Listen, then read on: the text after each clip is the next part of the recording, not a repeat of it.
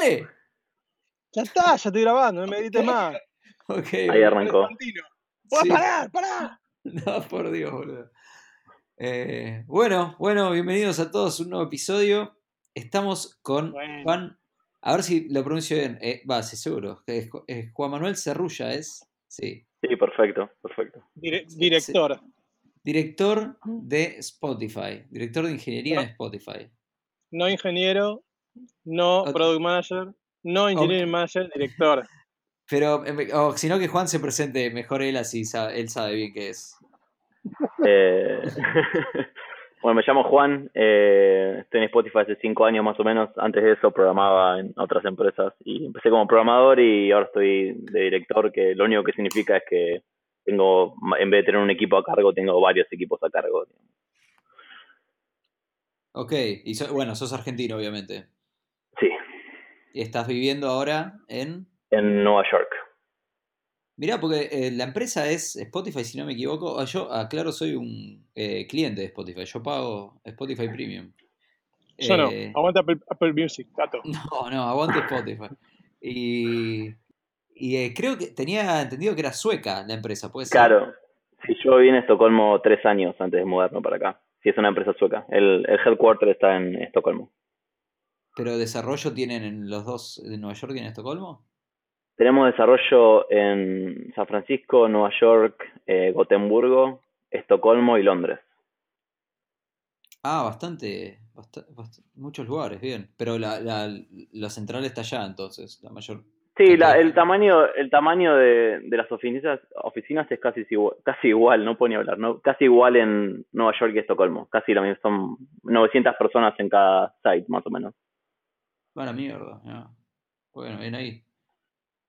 Eh, bueno, eh, esto surgió de que habíamos hecho un live hace poco en Instagram tratando de hacernos los millennials, dos tipos de casi 40 años.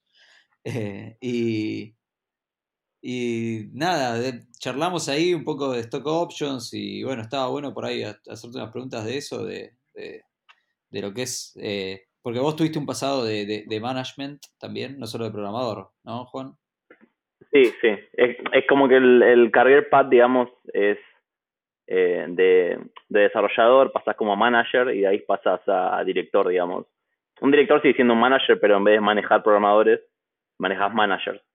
Claro. Y también, también manejas programadores, viste que hay como distintos niveles de programadores en las empresas grandes. Tenés como eh, programador, después tenés senior, después tenés principal. Y por lo menos en Spotify lo- los principal tienen, eh, reportan a directores y no a managers, digamos. Claro. Es como que el- todo, todo ¿Se lo que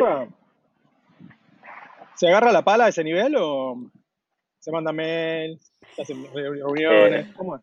¿Estás preguntando si, si tiro algún pull request cada tanto o qué, qué es lo que estás Ah, preguntando sí, exactamente? sí, sí, exactamente. Eh, no, ya no tanto, pero no tiene sentido tampoco porque para algo contratamos a programadores que la rompen, ¿no? No tiene sentido que yo, yo programe.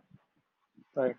A ver, esa, es una cosa interesante, porque pasan algunas empresas acá, y no sé si es lo común. Yo tenía entendido que en Estados Unidos por lo menos era distinto, que es como que vos cuando vas ascendiendo, o sea, sos programador semi-senior, después senior, después super programador, no sé, tienen nombres distintos. Y llega, llega un momento que, a- por lo menos en muchas empresas de Argentina, si seguís ascendiendo, entre comillas, o sea, ganando más plata y subiendo, te empezás a pasar a la gestión. Ya llega un momento que dejás de tener contacto con el código. Yo hasta donde tenía entendido, por lo menos sé que Google, o por lo menos así leí, que tiene como un career path eh, puramente técnico para la gente que no quiere hacer tareas de management. Sí, nosotros también, eh, creo que la, mayoría de las empresas eh, que conoces de nombre tienen un, un career path de management y uno técnico. Eh, por lo general, para, para, para pasar a management tenés que tener un cierto seniority, eh, poner, no sé, unos cuantos años programando, eh, y pasas a manager, pero también puedes pasar, si no, a lo que sería un, un principal engineer o staff engineer, que son como, como puestos técnicos, pero que tienen, tienen eh, componente de liderazgo. Por eso te digo que, por ejemplo, en Spotify los principals reportan a directores y están al mismo nivel que los managers. Eh. Entonces, cuando tienes alguna reunión para decidir roadmap técnico, incluso roadmap de producto, o hacer, tomar cualquier tipo de decisión de negocio de, de tu directorio, digamos, los, los principales, los, los programadores que están a un nivel más alto eh, participan de esas conversaciones, por más que sean puramente técnicos. Ok, entonces sería como que hay un... Primero, la carrera es eh, una sola carrera que vos vas siendo programador senior y después como que se abren dos si te querés dedicar más al lado del management o más al lado puramente técnico. Algo así sería. Claro, nosotros branchamos a partir de lo que es eh, senior developer, digamos, que es alguien que tiene, no sé, entre 3 y 5 años de experiencia en, su dominio, digamos. Aparte de ese branchea. Hago una pregunta que, esto hablando con Pablo el otro día en el live, eh, tenés, no sé, 10 años de experiencia, 15 años, qué sé yo. La gente de 50, ponele, y la gente de, no sé, 40 y largos, ¿dónde está la que programa? ¿No, les pasa que la mayoría de la gente con la que trabajan, ¿dónde va esa gente? Tipo, le pregunto porque yo cuando llego a los 40, dentro de poco, tipo, me hago como en X-Men, boludo, me, desintegro, me I don't feel very well, me pixelo y desaparezco. La pregunta que estás haciendo es ¿dónde vas a estar vos en un par de años, no? Esa sería. ya a este ritmo no llego, pero pero sí, no, aposta, porque si, no sé, a vos te pasa también, Juan, yo miro a la gente con la que laburé y, no sé, gente grande, debo, haber trabajado con dos, tres, no mucho. Yo creo que hay, hay, empresas que tienen gente más grande. Por ejemplo, yo sé que Microsoft tiene reputación de tener gente eh, grande que, que, son expertos en su área. Eh, mm. Yo creo que lo que pasa es que hemos tenido una industria tan próspera que mucha gente que, que pasa a los 40 se termina retirando eh, por lo menos en Estados Unidos, con, vos sabés, con un par de millones de dólares en el banco y por ahí no quieren programar más, pero los que quieren seguir laburando, definitivamente hay empresas que, que, los toman. Sin, sin ir más lejos, por ejemplo, Ken Beck está laburando, estaba laburando en Facebook hasta hace poco. Eh, hay, hay como, como estos nombres gigantes de la industria que están en los, en los 50 que, que, tienen todavía demanda de... Está bien, el, el Ken Beck, te sí, seguro, hay un montón de esos, pero Juancito, que programa porque bla y más o menos. Eh, no hay de esos, digamos, pares. Tipo managers o, que le dicen acá fellows, que son así tipo grosos que tienen 50 años y van a la oficina y simplemente por ser ellos, como Canbeck y otros, tipo, le pagan el sueldo. Pero el programador hormiga de 50, no, yo por lo menos, debo, debo haber visto uno, entrevistado uno.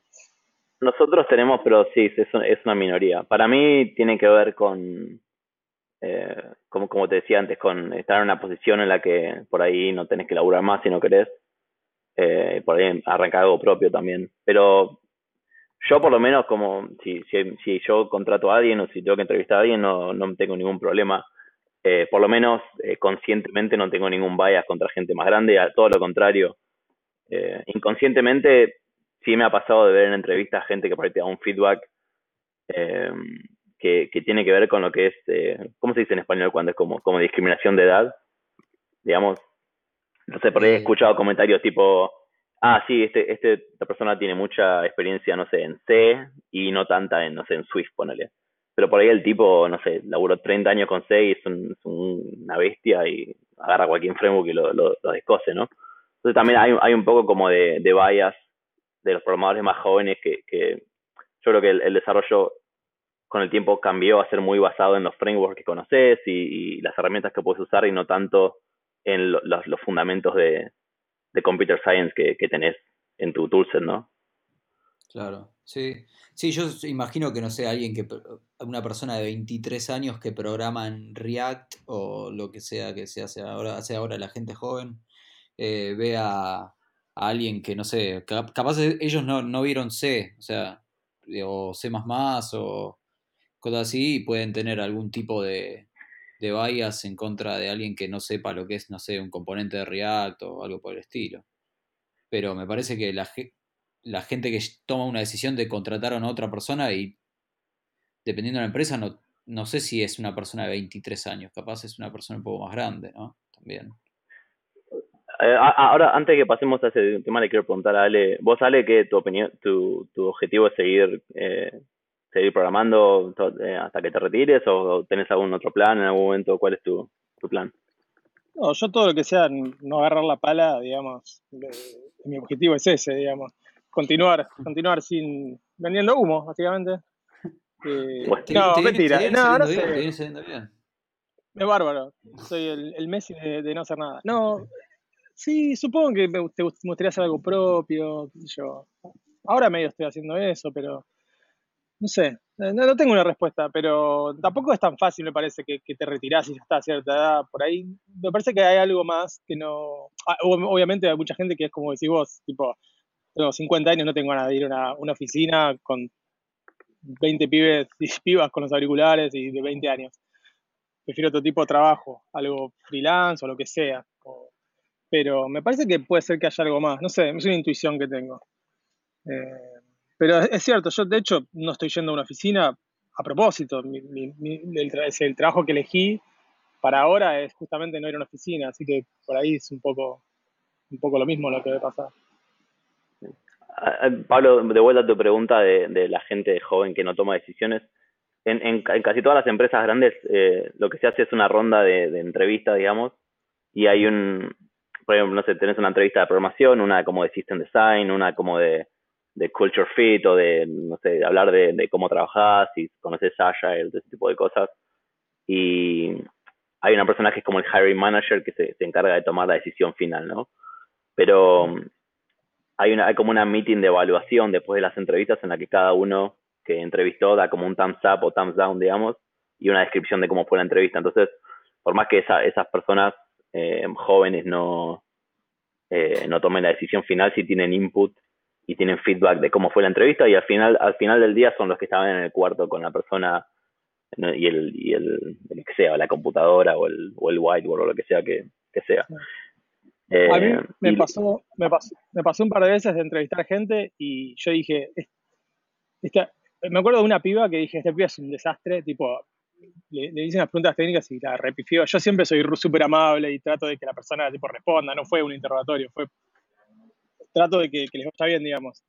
Y me acuerdo que la, piba la, la repifió y yo dije, no, un desastre. Y el resto dijo que era re buena la calificación porque era por puntaje. Eh, no era solo thumbs up, thumbs down, era tipo 3.4, le podía poner, con un drop down. Y, después la piba la, trabajó conmigo y la rompió. Tipo, por ahí esa, ese slot que le tocó hablar conmigo, por ahí le hice una pregunta que nunca en la vida la había, o las preguntas que le hice, no, nunca las había escuchado y se, se, se truló. Eh, Así que, como decís vos, está armado como para que, por más que haya una persona que tenga algún sesgo o, o, o, la pifie con las preguntas o lo que sea, igual el resto la califica a la persona bien. Sí, en, mi experiencia hay dos cosas más que son, que afectan mucho ese proceso y el primero es que hay gente que es muy buena entrevistando porque es un skill que se practica, digamos, te, no sé, sí. entras al lead code o te, te, compras el cracking de coding interview o lo que sea, te, te, te el culo ahí no sé, un par de semanas y eventualmente te sabes todos los algoritmos de memoria, los, los, que, los que son comunes en entrevistas por lo menos. Y mm, hay gente que, que, practica ese skill y que, cuando viene a la entrevista te das cuenta que practicó el skill y bueno, está bien, perfecto. Y hay gente que por ahí, como dice Ale, labura muy bien, pero qué sé yo, eh, no sé, justo le pregunté, hiciste una pregunta que, que no se acuerda o por ahí laburó en la industria 15 años y la última vez que tuvo que, no sé, dar vuelta a un árbol binario fue hace 20 años en la facultad y no, se acuerda y no lo sacó en el momento. Eh, eso, es, eso es un problema. Y el segundo problema es que hay muchos programadores y programadoras que son muy son, son más severos en la entrevista que, que consigo mismo o que, o que en el día al día del trabajo. Es como que, que se ponen como un, un sombrero muy elitista y me, ha pasado de preguntarle, pero si yo te hago esta entrevista, ¿vos la pasás? O, o sea, ¿a qué estamos jugando? claro. Eh, así que también eso creo que son los dos problemas que para tratar de, de, evaluar cómo es una persona en el día a día es muy difícil con, con, una ronda de entrevistas. Sí, sí, totalmente. O sea, yo jodiendo, va, no jodiendo en serio, pero es como una cosa graciosa. Le di a un amigo que cualquiera puede hacer una entrevista que deje, que haga mierda a cualquier otra persona, independientemente del seniority de, de, esas dos personas. O sea, buscando en internet puedes buscar preguntas de recontra de puta para dejar afuera el que se te ocurra. tipo, yo suelo preguntar igual cosas más de, che, ¿con qué problema te topaste? ¿Qué fue lo último grave que resolviste? Bueno, un poco también lo que hablábamos el, el otro día, ¿no? De ver desde qué, desde qué punto empieza a, atacar el problema a persona, porque capaz es un poco mezclado lo que hablábamos, creo que lo decíamos con el tema de los niveles de seniority antes, que era como que a, qué grado de abstracción atacás el problema, si es que a vos te dan el ticket ya todo prolijito con qué clase tenés que tocar, o medio que te dicen, che, hay un quilombo con esto, fíjate cómo lo resolves. Eh, bueno, de hecho, cuando haces la entrevista, lo que analizás no es si lo hizo bien o mal, no es algo binario, sino es como decís vos, cómo lo pensó, cuando le, qué preguntas te hizo, eso es lo más importante, de hecho.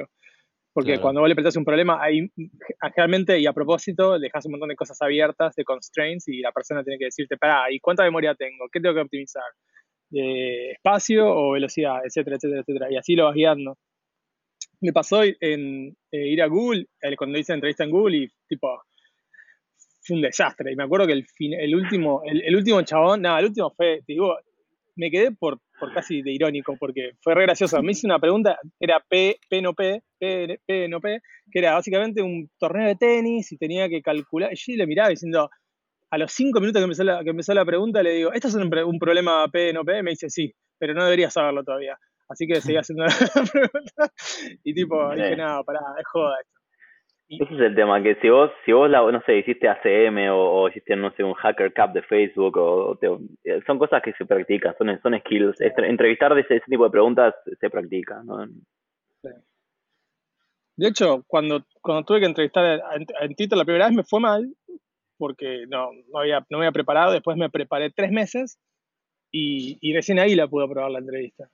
Porque, como decís vos, tenés que aprenderte los problemitas de estándar que, hacen en las, en las entrevistas que solamente ahí las haces. Tipo, el día de trabajo jamás vas a hacer rebalancear un árbol binario, no lo haces. Claro. No sé por qué se pregunta tanto esas cosas, cuando después no terminan siendo nada, nada que ver con el, día a día. Una joda, una joda de Google y quedó. che, y en las entrevistas, de, de, curioso en las entrevistas de, de Twitter o de Spotify, eh, ¿también se mide la seniority? O sea, ¿entrevistan o solo es eh, entra o no entra? ¿Querés contestar vos, Ale? O eh, no, en Twitter y en LinkedIn, en LinkedIn fue una cantidad de entrevistas increíble, era tipo 3, 4 por semana, un delirio. Y, no, no, importa, era simplemente tal persona entra, y de hecho en Twitter era entrabas y ni siquiera era que ibas a un equipo, tipo entrabas a la empresa y después elegías a qué equipo ibas y era estándar. Por ahí sí te aclaraban si era un estudiante que se recién se recibía, pero ponerle entre senior o staff, no. Generalmente asignaban gente, ahora que lo piensas, generalmente asignaban gente de staff a gente que era aplicaba una posición de staff y así. Y pues era senior, ponían gente senior, etc. ¿Staff es mejor que senior o senior es mejor que staff? Sí, eso que sí después de senior. Ok. Nosotros eh, sí tratamos de evaluar eh, como en qué, en qué rango de seniority más o menos la persona está, porque también la, la oferta que se le da a la persona está atada a, ese, a esa calificación, digamos. Claro, sí.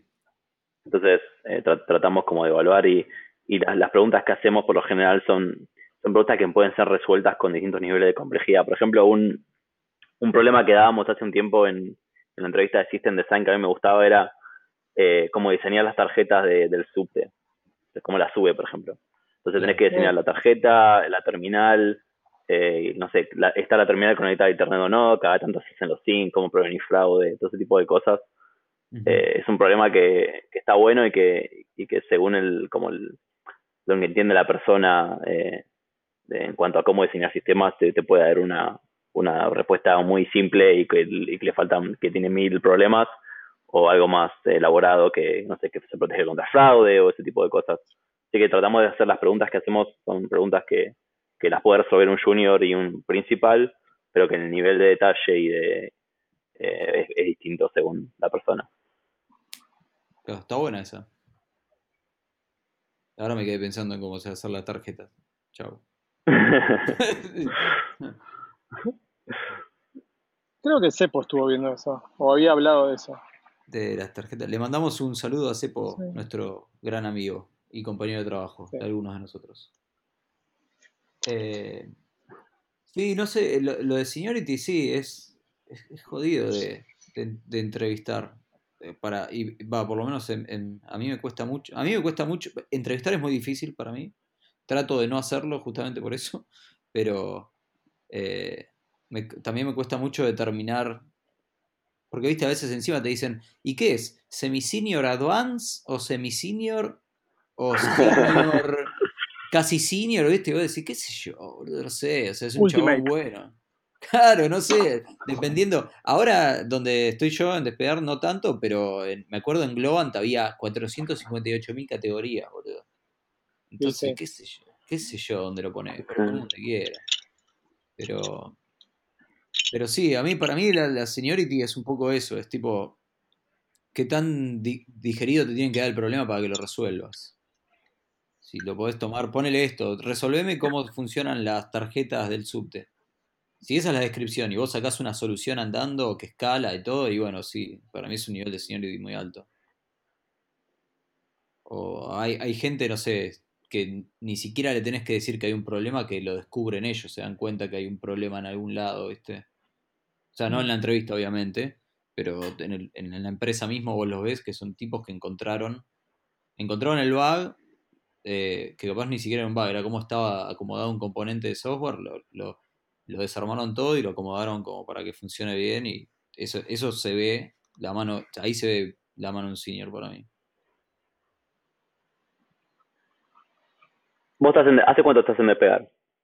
Yo ahora hace un año y medio, pero me fui, eh, eh, trabajaba antes acá, estuve un año y me fui a, hacer mi empresa.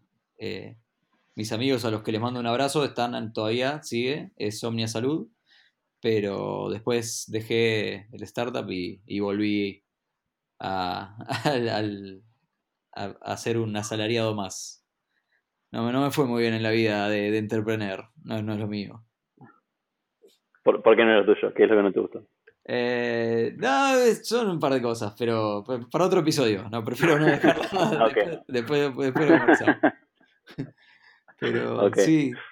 hablando de, igual de, empresa y todo esto, habíamos hablado de stock options. Ustedes me intentaron explicar qué era RCU y qué era stock options. O sea, stock options entiendo lo que es, pero estaba después equity y RCU. Yo lo que no entiendo es como una vez que, o sea, si vos no, separaste un...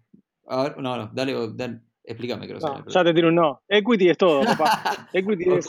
equity, equity, para, para, para. Te lo, explico, te lo explico para tu tío de Santa Fe para que lo entiendan. Dale, dale, dale. Que está manejando el remis y quiere saber si tiene equity de la remisería. El Uber. El Uber. bueno, dale. Eh, eh, vos cuando negociás, negociás el sueldo y el equity. El equity es un porcentaje de la empresa. Okay. Ese equity, vos decís, quiero ganar, no sé, 10 pesos y quiero que me den eh, 0,001% de la empresa.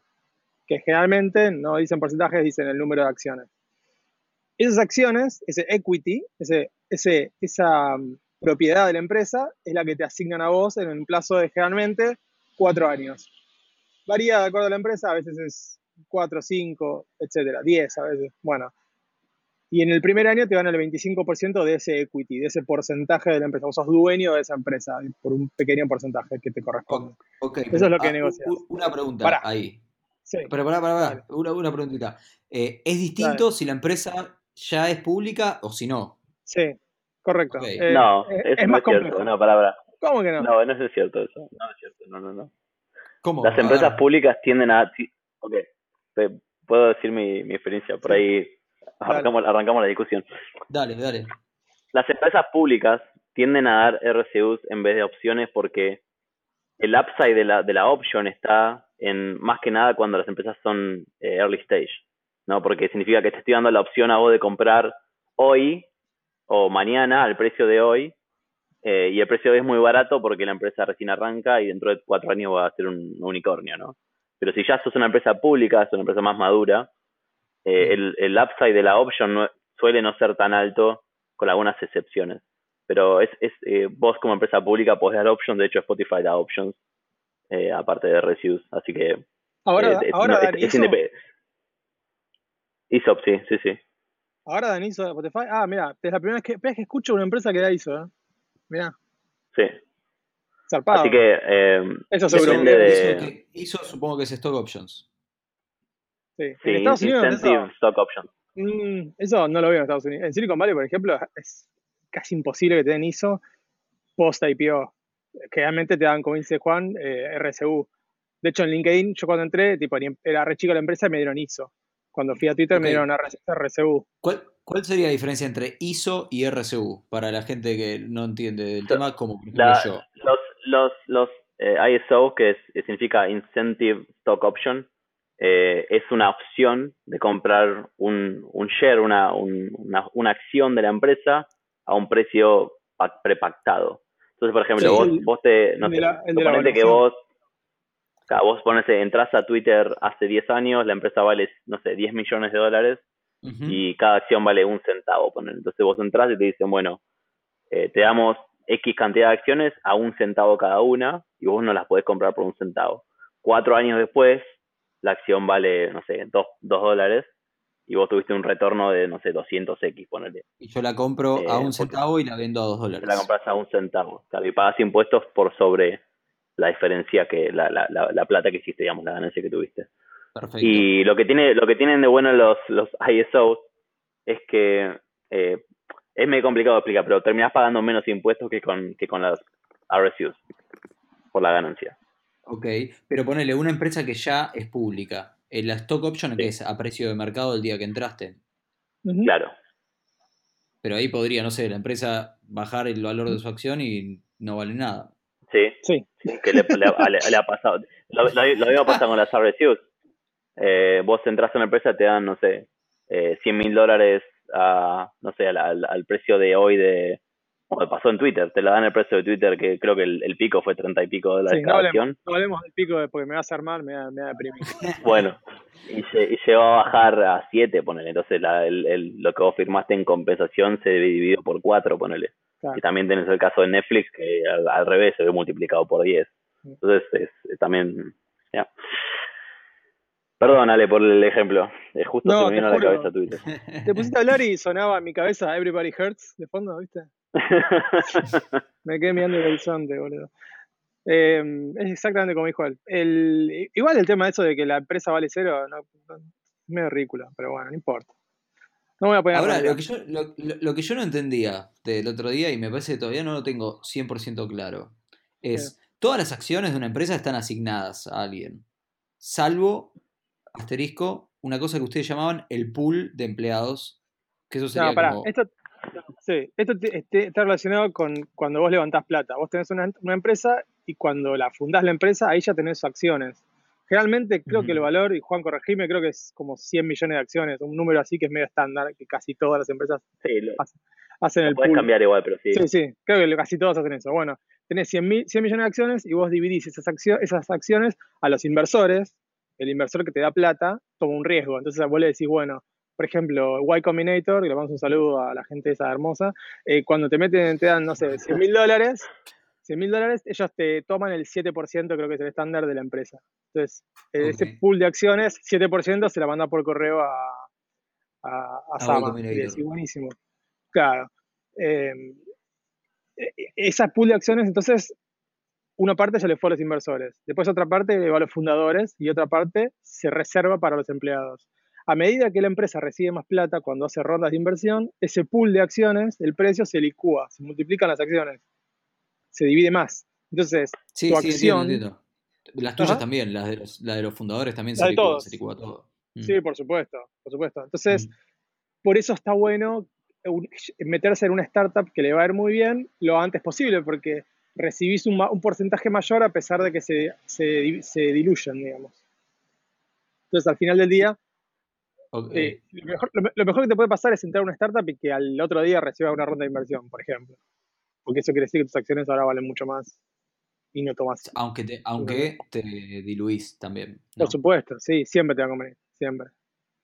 Claro, porque serías, no sé, en vez de ser dueño de 5% de algo que vale 10 millones, Exacto. sos 2% de algo que vale 100, qué sé yo, no sé, inventando. Exacto. Sí. Sí, Mm. Igualmente, en, la práctica, eh, si, si sos una persona que la rompe dentro de la empresa, por lo general eh, se te dan eh, grants adicionales a medida que vas trabajando. No es solamente el, inicial y esperas cuatro años, sino que también, incluso como un motivo de retención. ¿no? Yo hace hace cinco años que estoy en Spotify. Si, si solamente hubiera tenido el grant inicial, no tengo mucho motivo para quedarme. Si cuando tengo, no sé, Facebook o Netflix o quien sea que me ofrece otro grant a cuatro años, lo, cual Es, un, lo cual es un muy, un, muy buen lugar para estar, porque vos podés agarrar y decirle, señores de Spotify, eh, la gente de Facebook me ofrece más plata que ustedes, me voy allá. Entonces te dicen, no, pará, quédate que te damos más acción. Y se genera ese círculo en donde los empleados terminan ganando más plata. Por eso está bueno que los empleados tengan eh, equity, aunque a veces no valga mucho, porque eso te permite hacer esas, esas negociaciones para cambiar de trabajo, que favorece a, a los que trabajan. Me salió casi una... el discurso. sí, totalmente. Eh, yo había escuchado de una modalidad que es una especie de bono, no sé, le dicen Phantom Stocks, no sé si la escucharon nombrar. Mm. ¿No? Me suena curro a mí. Es, es algo curro, sí, sí. Eh, Phantom Stocks. Sí, como que es una, una guita que se te asigna. Es como, como, como lo que habías dicho vos, viste, de, eh, la compras, te dan la acción ahora y vos la vesteas de acá, o se grantea, no sé bien cómo es el vocabulario, de acá a un año, ponele, eh, y, y, vos, y, vos, la vendés al valor de que esté en ese momento en el mercado. Bueno, esto sería lo mismo sin que haya una acción. Es como un bono que te dan, que a vos te lo asignan hoy. exacto, pero atado al valor de la acción. Es como, es como si hicieras eso, pero sin la oportunidad de quedarte con la acción vos, porque automáticamente se vende el precio de mercado y te dan la guita. creo, creo, que, ahí eso... es para no diluir las acciones para nada, solo darte una especie de bono atado a eso. Claro, al jefe le conviene en teoría y al, empleado, al, al, trabajador le conviene también porque no tiene que volvérselo con el tema del, de los impuestos de las acciones. No tiene que esperar el vesting ni nada qué sé yo. Claro, en realidad te conviene dependiendo, o sea, no sé, si suponete que a vos la acción te la daban hoy y hoy eh, está al mismo precio que el IPO, o, que, el IPO, perdón, que cuando te habían asignado al, valor de mercado de hace un año. Entonces vos no ganaste nada, Guita, no hay bono para vos. Pero si subía de precio dentro de dos semanas, a vos tuviera convenido, si era una acción, quedártela y venderla en dos semanas. acá, acá hay algo mejor, de Estados Unidos hay algo mejor que está buenísimo, que se llama, que seguramente Spotify lo tiene también, que se llama ESPP, que parece EAPP, pero es ESPP, que quiere decir Employee, Stock Purchase Plan. Quiere decir que vos agarrás y decís, deducime el 10% de mi sueldo, y ese 10% de mi sueldo, como máximo creo que es 10 o 15, compra acciones de la empresa cuando pasa el quarter que anuncian las ganancias en la empresa, a vos van a usar ese 10% de tu sueldo que te fueron descontando como una especie de pago de obra social y en el quarter te van a comprar acciones. Pero lo interesante es que en vez de comprarlas al precio actual, lo compran al precio más barato de ahora o de cuando empezó el quarter. Entonces a vos siempre te va a convenir eso, porque vas a comprar siempre barato las acciones. Claro, lo peor que te puede pasar es que sea el precio más barato sea justo ahora y no ganas nada. Exacto, y ese modelo está buenísimo porque es básicamente plata gratis, o sea, porque siempre vas a machear o vas a tener más. Pero eso a la, empresa no le conviene, o sea, es algo como un beneficio, digamos, ¿no? Exacto. Es un gasto. Mm. sí, es para retener. Y es estándar, no tenés que hacer el negociado de, de cuántas acciones negociaste cuando entraste a la empresa, es como estándar para todos y eso está bueno, porque retiene gente, digamos. ¿Y alguien no lo hace eso? Sí, yo...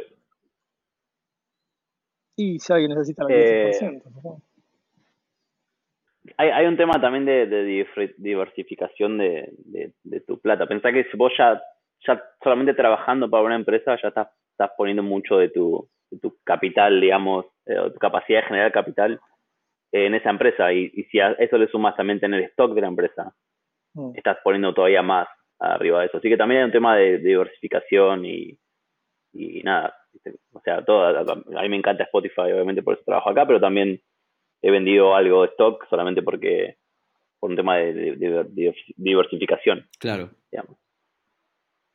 Sí, supongo que esas empresas con el 10% de tu sueldo salen a timbiarse todo en el, en el mercado y después, no sé, guita creo, no, no creo que la compren en acciones de la misma empresa y la dejen ahí parada esperando a ver qué pasa. Yo, yo tengo la, la mayoría de mis acciones todavía, eh, porque personalmente te- tengo un... Es una decisión muy personal, obviamente, pero yo creo en la empresa y creo, y creo en lo que estamos haciendo y también tengo una tolerancia de riesgo muy alta. Pero hay gente que, que tiene tolerancia de riesgo más baja y diversifica y lo, lo más inteligente en realidad es, di- es diversificar. Eh, hay varias estrategias para eso. Cuando, cuando estábamos por salir públicos, Crossa me decía que, que una que se llama Dollar eh, Cost Average, Sí.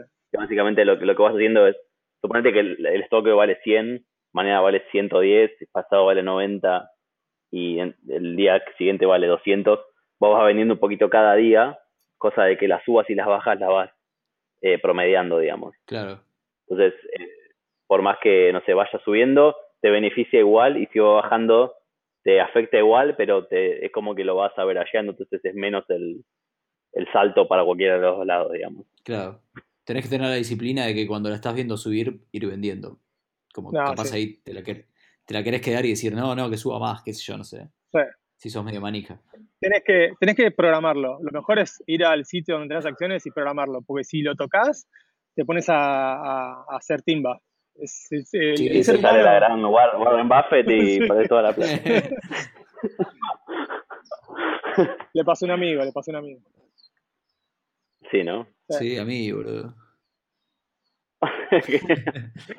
No, yo tenía guita en la bolsa, igual con la acción argentina, con esto de emergentes. Estaba esperando que salga lo de emergentes y salió de emergentes y se fue toda la mierda, boludo. Entonces, Esa. ¿Estabas apostando Sí, al fracaso del país? al, no, al éxito, al éxito. Ah, al Siempre al éxito, éxito. Siempre a, a ganador. Pero cu- ¿eh? cuando salió lo de emergente bajó la bolsa, no tenía que haber subido en Es que venía, venía medio en caída y estaba esperando esa como, bueno, y ahora el gran rebote. Y rebotó un rebotito así re pedorro y se siguió cayendo. sí, sí. Bueno, ¿Qué le vamos a hacer? nada puede malir sal. Sí, ni hablar. Che, ah, después ponemos en, en las notas el link al, al video. Yo quiero saber, de, de ese video de organización de equipos en Spotify, ¿cuánto es verdad? Sí. ¿Cuánto es marketing? Para, para la gente que no lo sabe, eh, hace unos años Spotify sacó un, hace bastante igual, ¿no? Harás cosa de cuatro años. Hace como siete años Ah, ya, ¿no? siete años. Cuatro, así como siete años. Está Sí, bien. Seis años. Wow. Sí, sí, sí. Un- Estamos viejos, chicos. Esto. Sí, ni hablar, ni hablar. Eh, era un video que te decía, no sé, en Spotify armamos equipos de esta manera, como que eran equipos multidisciplinarios, donde tenías Claro. un frontend, un backend, un manager, eh, un chabón que sabía de, de data, y funcionaba como pequeños Mm. startups Mirá, se queda dentro de. No, no sé, no sé. En, el, Sí. en el momento sonaba una re buena idea, pero bueno, nosotros, Crosa, Sí. nosotros estábamos en LinkedIn y salieron a decir que estaba todo hecho en Node.js, boludo, ¿te acordás de lo que era eso? Sí, sí. Ha- Había dos líneas de Node.js y era todo Java con hora que le estaban pagando licencia, boludo. Node.js, boludo, no, claro. Hay mucha polémica ahora, viste que hay mucha polémica con React Native ahora, que mucha gente dice que Facebook como que Sí. no lo está usando y hay gente dentro de Facebook que, que dice que lo usan y hay gente que dice que lo usan para cosas que a nadie le importa. Hay como todo un, hay todo un debate similar con, con React Native ahora Y, también. y- y Claro. es todo verdad, o sea, y es todo verdad. O sea, el que dice que no lo usan más y el que dice que lo usan igual, y son tan grandes las empresas, Sí. y hay tantos equipos, y está tan fragmentado todo, que es todo, es un quilombo, boludo. Son empresas de, ¿cuántos Sí, no. empleados tiene Facebook? ¿15.000? ¿20.000? ¿Cuánto tiene Facebook? Un montón. Sí, 20 20.000 más o menos. sí. 20.000, boludo, 20.000 20.000 monos y monas haciendo cosas. eh, Claro, boludo. O sea, Con máquina No de está todo estandarizado. Está todo. Eh, Están Claro. usando todo, todas las tecnologías. la gente cree que las usando empresas Haskell. grandes. O sea, Sí, Haskell es no, como. Si están usando Haskell, están usando todo. Todo lo demás. Porque, ¿cómo llegas a usar eso, boludo? eh, Hack tiene su propio lenguaje de programación, boludo, que existe solo en Facebook. Claro, sí, sí. Che, pero bueno, volviendo a lo, Bueno. a lo, a lo de Spotify Sí. en particular, ¿eso es Sí. cierto? ¿Se organizaban así? ¿No se organizan más? Sí, no, nos- todavía nos, lo que escribiste por ahora, todavía nos organizamos ahí, así. Hay, hay otras, otras partes de ese video que ya no son ciertas. Eh, y nada, obviamente va, la, organización va, va evolucionando, va- vamos encontrando problemas. ¿Qué es la idea de Agile, no? O sea, la gente piensa que Agile es no sé, tener una Scrum Meeting en la mañana y hacer una retrospectiva después del sprint, pero la, la, toda la joda de Agile es que el equipo tiene que aprender de cómo ejecuta y ir corrigiendo el curso, digamos. Y entonces es natural que, que la organización haya cambiado con el tiempo, digamos. No, no, es, que, no es un fracaso de Agile, sino todo lo contrario, es, el propósito de Agile. ¿Sos un evangelizador de Agile? ¿Te gusta Agile? A mí me gusta Agile, pero, pero de nuevo, me gusta la, la, cultura de, de, iterar y aprender y, cambiar curso. No es que no me gusta, no es que soy un, evangelista de, de dos semanas sprints y todas las mañanas Scrum Meeting, qué sé yo, eso depende. Claro, más pragmático, digamos. Claro. Pero siguen haciendo esa modalidad de equipos eh, mixtos, digamos. Sí, la, la, la, idea es, la idea es la siguiente. Los equipos tienen una misión y esa misión eh, no es un feature o no es algo que, que desarrollas hoy y mañana lo shipeaste, sino que es una misión que es más eh, de larga vida. Por ejemplo, no sé, tenemos un equipo que se encarga de darle control, control de su identidad a los creadores en Spotify, ¿no? eso significa que hay, es un equipo que terminó haciendo una app para artistas que la lanzamos hace, hace unos meses y en esa app los, los artistas pueden entrar, pueden cambiar sus imágenes, pueden cambiar sus bios, pueden eh, hacer algunas cosas con su música. Eh, entonces, el, el, equipo va a seguir iterando en su misión y va a seguir eh, creando features, pero la misión es siempre en Spotify va a haber una necesidad para que los artistas controlen su identidad, digamos, siempre. Entonces la, el, es como un mini startup que se encarga de eso dentro de Spotify. Y ese, y ese equipo está equipado con todo lo que necesita. Eh, o sea, tiene frontend, tiene mobile, tiene backend, tiene data engineering, eh, tiene un product manager, ese tipo de cosas. Ok. Y ahora, eh, una pregunta, ¿con eso no pasa que la gente optimiza como muy localmente? ¿No hay como una idea más global? Sí, bueno, sí, hay una idea más global. Tenemos el concepto de guild también. Que la idea es que, ah, obviamente, obviamente, en, por ejemplo, en, lo que es la, aplicación de, de, Spotify de música, que es la que conoce todo el mundo, eh, tenemos ponerle 100 programadores en iOS, una cosa, una cosa por el estilo. Esos 100 programadores están divididos en ponerle, no sé, 50 equipos alrededor de la empresa, pero todos se están pushando al mismo repositorio. Entonces, obviamente, tienen que compartir eh, conocimiento, tienen que compartir librerías, componentes, ese tipo de cosas, y también tienen que tomar decisiones conjuntas, por ejemplo, cuándo dropeamos iOS 8 o cuándo soportamos iOS 9 o no, por qué. Mm. Eh, entonces, el, guild es como un, foro técnico eh, que, que, es horizontal a través de los equipos y se encarga de tomar esas decisiones de plataforma y, por ejemplo, una, una grande para la guild fue cuándo adoptamos Swift, por qué, eh, de, qué forma migramos, reescribimos todo, son decisiones más, eh, más complicadas que, que, requieren input de, muchas personas. Claro. ¿Y ese guild tiene jerarquía también dentro del guild? Hay tipo... Ah, no, no, eh, no, son, son todos como pares, digamos. Hay, hay por lo general facilitators, digamos, pero son solamente la gente que, que, que se encarga de que la meeting pase y, qué sé yo, compran, compran galletitas, cosas así, pero no, no, no, no son los líderes de la guild ni, nada por el estilo. Lo que sí tenemos es un grupo, eh, se llama TAG, que es un grupo de arquitectura, que son staff y principal de distintas misiones, que, que sí son como los, eh, los que se encargan de decidir, por ejemplo, qué lenguajes eh, Spotify soporta, qué lenguajes no soportamos, qué plataformas soportamos, cuáles no. pero toman mucho input de, la, de las guilds locales, digamos. Y, pero, pero, por ejemplo, por ejemplo migramos, nosotros migramos hace no mucho de Amazon a Google Cloud, ah, de AWS a GCP. Y esa decisión es una decisión que la toma el tag, conjunto al backend guild, conjunto a gente de, de forecasting y, revenue, porque obviamente son costos distintos y hay otros deals. Eh, así que son, son decisiones eh, que, que, afectan a toda la empresa y que, y que tienen un componente técnico muy, muy fuerte. ¿Cuánto tardaron en hacer la migración? No mucho. Eh, totalmente tardamos ah, dos, dos quarters, seis meses. Ah, re rápido. Sí, la, la, gente de Google se vino, vino, ah. se, hizo, hizo, un embed grande, nos ayudó. La verdad, GCP es una, una masa. Está buenísimo. Tiene sobre BigQuery y todo eso. muy, muy bueno las herramientas que tienen. ¿Y fue por un tema de features, por un tema de guita, por las dos? Tema de feature más que nada. Eh, no, no, queríamos usar eh, el toolset de, de Google. Ok. Che, y dentro de lo que podés contar, yo supongo que a la gente le va a interesar eh, cómo es el stack de, tecnológico de, Spotify, más allá de las aplicaciones de iOS y eso. Sí, el, backend son todos microservicios, eh, más que nada en Java. Mm. Solía ser Python hace cinco años más o menos, pero migramos todo por el tema de performance. ¿Solía ser Y la verdad hoy vimos una... Sí, la mayoría era casi todo Python. Mira. Es la misma historia y miramos... que era Ruby y bueno, pasó todo a Java cuando tenía que andar a escala. sí. Es verdad. Ese es el tema con la tecnología. Que Java y las tecnologías menos sexy son las que mejor andan. ¿Y todo Java o escala también? Eh, bueno, tenemos escala eh, para, para Data Engineering. Viste que, viste que todo para lo que es DI, eh, Scala tiene unos frameworks muy locos que te hacen toda la magia. Sí, sí, sí. Y así que usamos escala para eso, pero es, es básicamente Java. Claro. Spark, ¿no? en, en, lo que es backend. ¿Qué? Spark, ¿no? Sí, sí, sí. Y después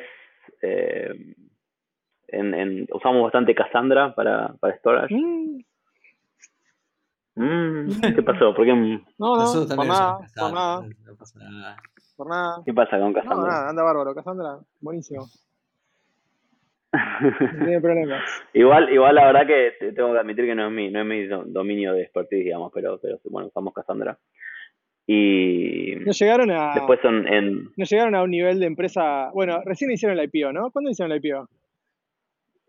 Eh, hace no, el, en, en abril, el 2, 2 de abril, algo así, no me acuerdo este año.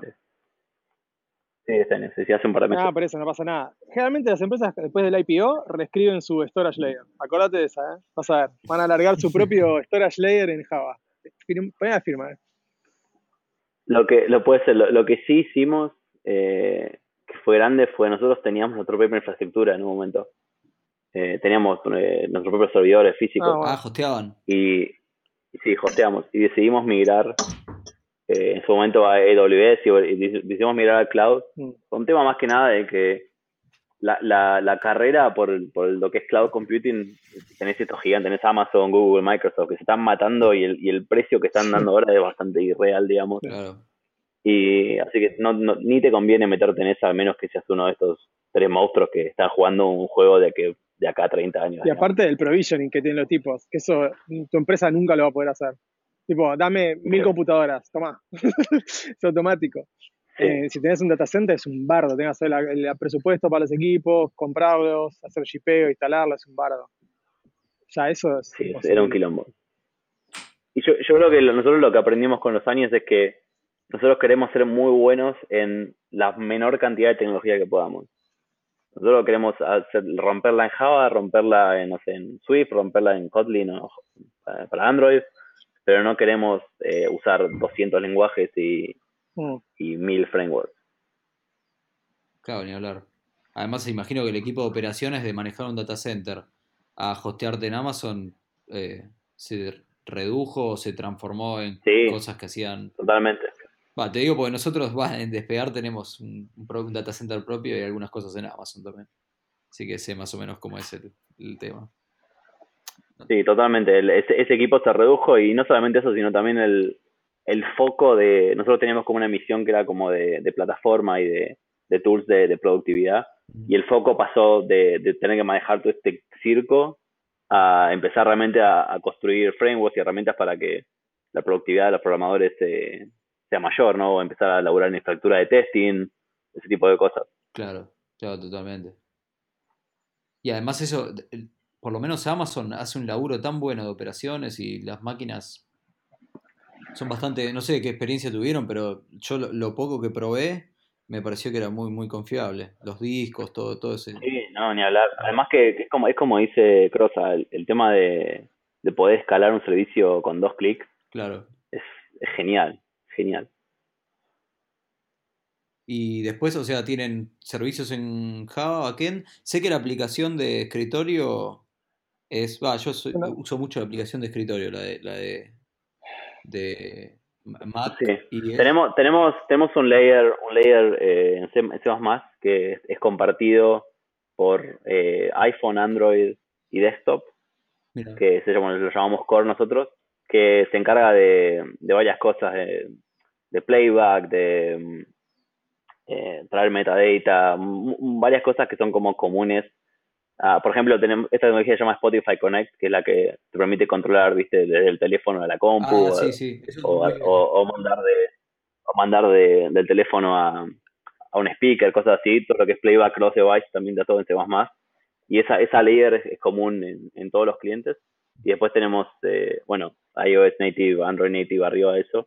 Y en desktop tenemos eh, sí es, eh, lamentablemente, es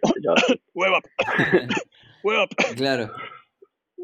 igual, Slack hace lo mismo, que usan esa poronga que es, una, es un browser en una app que te consume como 5000 gigas de memoria RAM.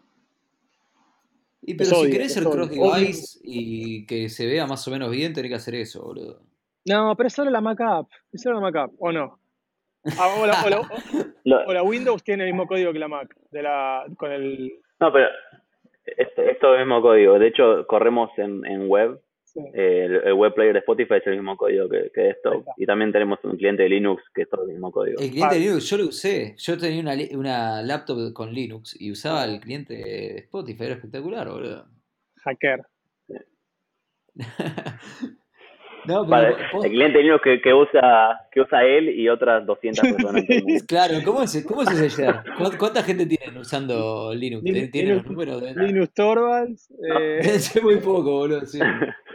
Richard Stallman y, y, Pablo.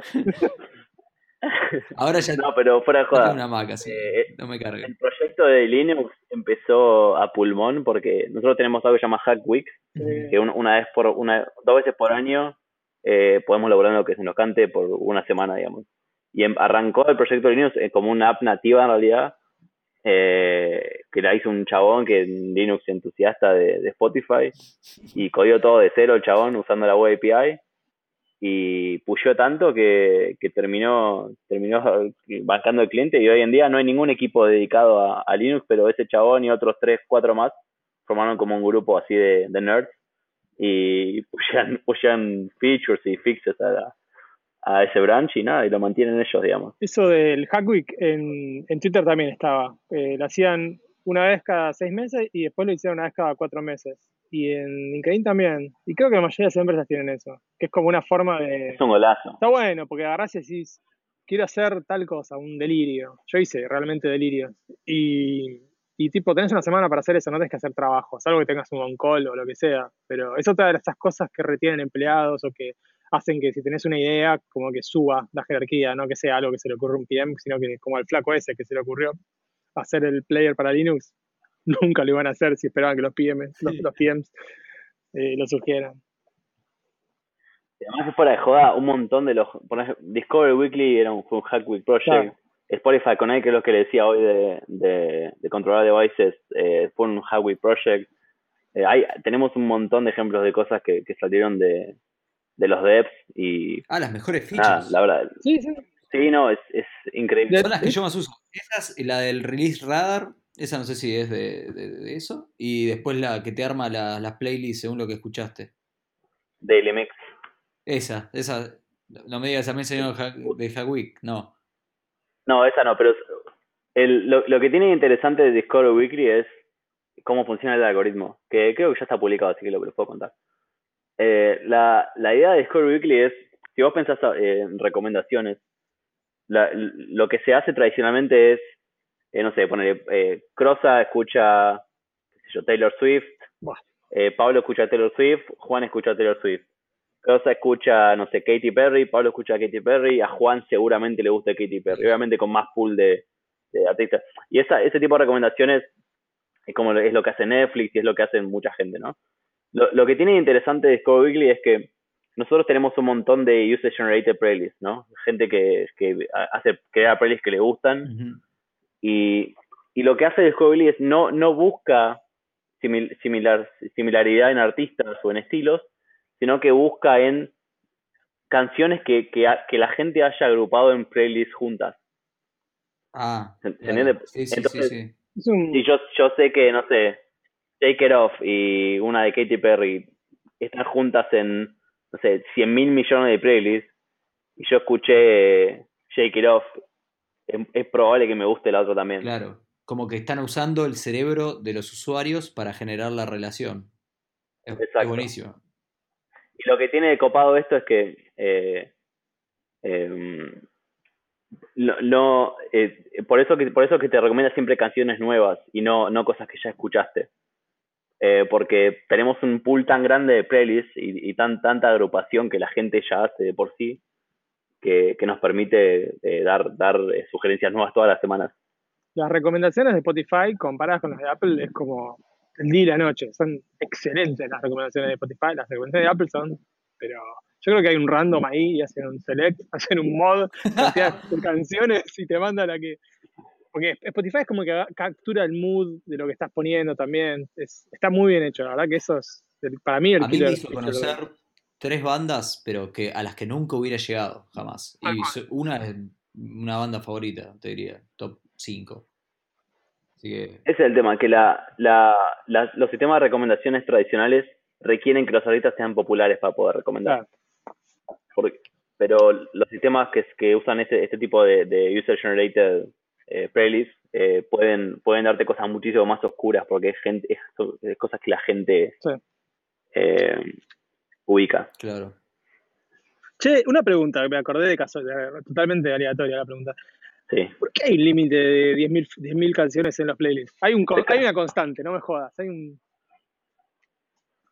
Hay un Ah, el límite. max underscore songs igual 10.000. O hay un límite técnico.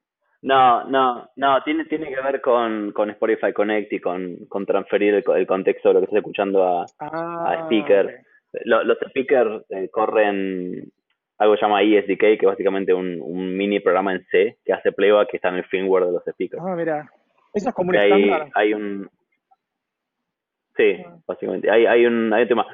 Eh, en algún momento se va a solucionar, pero no te puedo decir ni cuándo ni, ni cómo, pero, pero sí, o sea, nos rompe, no, nos rompe la bola a nosotros también. Eso es lo, lo interesante de, de, a vos te debe haber pasado en Twitter, en, que la gente que usa tu producto pone, va al foro y dice, estos programadores Spotify son unos tarados, ¿cómo puede ser que no, que no, que no arreglen este límite? Pero no es que somos, no es que somos tarados, hay, hay, hay razones por, por lo- Y a veces ni siquiera la puedes decir. No puedes decir, no, no podemos porque tal empresa no nos deja o cosas así. No podés. Claro, sí, hay un montón de cosas. Sí. Bueno, en un momento Twitter iban a la puerta y, y se había armado, no me acuerdo qué quilombo había sido, que había periodistas y gente y nos dijeron tipo, tenés que decir tal cosa si te hablan y agarraron a los empleados, y no tenía nada que ver, ¿viste? Era tipo, ni me acuerdo que, por qué fue. Bueno, nosotros cuando, cuando salimos públicos, boludo, eh, abajo en, en la, estaba lleno de periodistas y salías y te ponían el micrófono en la jeta. Sí. Pero así, sí, ¿eh? sí, en Twitter fue guay. Che, una, una pregunta. Vi- Vi por ahí esto, nada que ver, y si no podés contar, Juan, no hay drama, pero que se quejaban algunos artistas con el tema del modelo de costos, como que Spotify agarra, ordena los temas por cuál se escuchó más, y ahí reparte la guita entre los artistas o algo así. Y como que los artistas lo que querían era que en realidad, eh, ponele, si yo escucho 100 canciones en un mes, que de mi suscripción, si esas 100 canciones son del mismo artista, vaya toda esa guita al, al artista, no sé, una cosa por el estilo. Me acuerdo de haberlo leído, no sé si es así o si cambió. Sí, no, no, no puedo hablar mucho eso. Lo, único que puedo decir es Sí, que Me parecía. lo único que puedo decir es que eh, hay, el, el el problema muchas veces no es que nosotros lidiamos con eh, los rights holders, ¿no? La gente que son dueños de los derechos de la música, Mm. por razones legales, obviamente. Y la, la forma en la, que, en, la, en la que la industria de la música funciona por lo general es que un artista firma con una discográfica y la discográfica controla la música del disco que sponsorea, ¿no? Claro.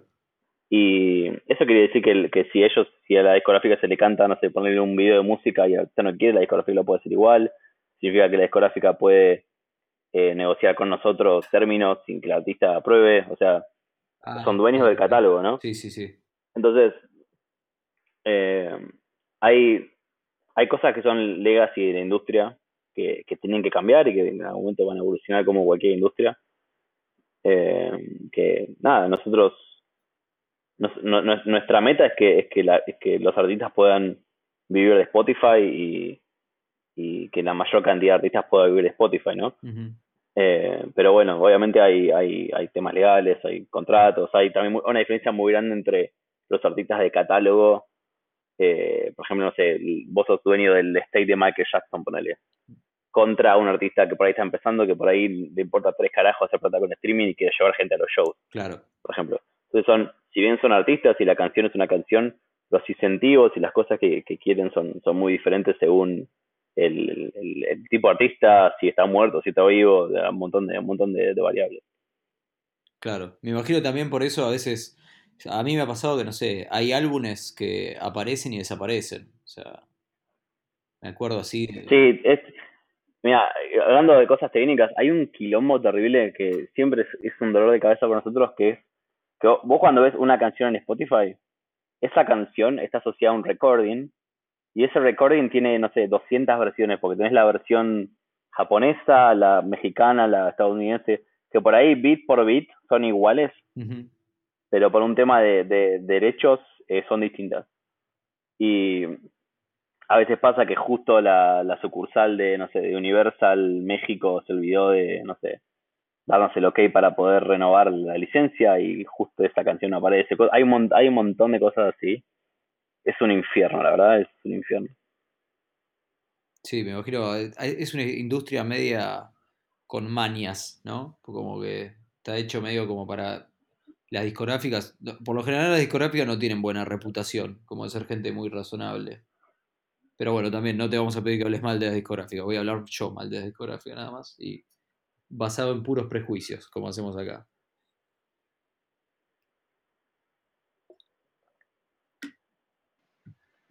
¿Estás esperando que diga algo? No, no, no. Su silencio lo incrimina más cada vez más. Eh, Dale, Crosa, sacame, sacame, ¿no viste que me metí en cualquier lado, boludo? Su silencio lo incrimina. No, pero bueno, técnicamente el, el, el, mapping de, de, tracking a recording es todo un, todo un tema. es, es, un, es un problema que tenemos en Spotify. Eh, nada, que qué sé yo, es un, es un, siempre, siempre, siempre tenemos algún problema así interesante a nivel computer science por, por, por eso. Por ejemplo, nosotros ahora, no sé si vos viste, tenemos como, en algunas canciones como, aparece como una especie de videito animado, no sé si lo llegaste a ver en, la, aplicación de iOS. Eh, pero bueno, en fin. No, no, yo no lo vi, pero yo no tengo iOS, eh, eh, tengo Android. Bueno, algunas, algunas canciones tienen como, tienen video arriba. Sí. Y asociar ese video con la canción es un quilombo, pero es un quilombo porque estos, estos, nosotros no podemos asociar con el track a nivel entity porque el track aparece y desaparece todo el tiempo. Y lo, tenemos que hacer con el recording. y ese recording, nosotros todas las noches tenemos que correr un data job que agarra el catálogo y dice, bueno, ¿qué canciones corresponden a este, a este recording? Bueno, asignarle video, digamos. Eh, entonces, cosas que tenían que ser súper eh, super straightforward, como una grabar una esto va, este, video va a esta canción, metadata básicamente, eh, termina siendo un quilombo porque las, las entities desaparecen, eh, algunas tienen renovadas licencias, otras no, esto es un quilombo total. Claro. Eh, che, y una pregunta, ahora me la acordé, ahora que, recuerdo haberla leído en un post. ¿Ustedes hicieron una migración de MySQL a Cassandra? ¿Puede ser de, de una base de datos de usuarios? Eh, puede ser, no, ah, no, estoy muy seguro de cuándo pasó. Si encontramos el, después el, el, post, eh, lo, lo, pongo en, la, en, las notas. Dale, dale. Eh, ¿Y qué te iba a decir? Ah, otra, una más también cortita. ¿Qué tan difícil es poner el podcast nuestro en, en Spotify? ahora en este mismo instante, eh, tenés, que, tenés que ir por un, por un agregator, digamos, tenés que usar un, eh, un agregador. Pero estamos trabajando en, opciones para que, para que se pueda poner más fácil. Eh, aguanta unos meses. Bueno, bueno, en unos meses entonces lo vamos a tener ahí en Spotify. Dale, buenísimo. Bueno, ya más, o menos una hora. Juan, no sé, eh, ¿algo más que quieras decir? ¿Alguien que quiera saludar? ¿Algo? No, me estoy muriendo de hambre. Le mando un saludo a, la gente que, que, me conoce y a la que no me conoce también. Eh, bueno, bueno, muchas gracias por, por tomarte una horita para hablar con nosotros. No, de nada, chicos. Bueno, un abrazo.